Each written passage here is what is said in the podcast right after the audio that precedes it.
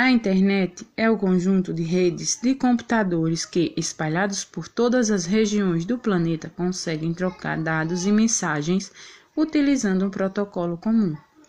Este protocolo, compartilhado pela internet, é capaz de unir vários usuários particulares, entidades de pesquisa, órgãos culturais, institutos militares, bibliotecas e empresas de todos os tipos em um mesmo acesso.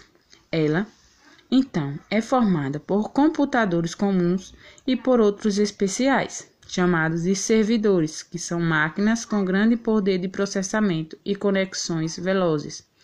Os servidores são controlados por universidades, empresas e órgãos do governo. A internet também possui um alcance e uma abrangência ímpar, podendo auxiliar inclusive mídias eletrônicas e impressas, uma vez que uma informação pode ser acessada de qualquer lugar do mundo e a qualquer hora, por uma única pessoa.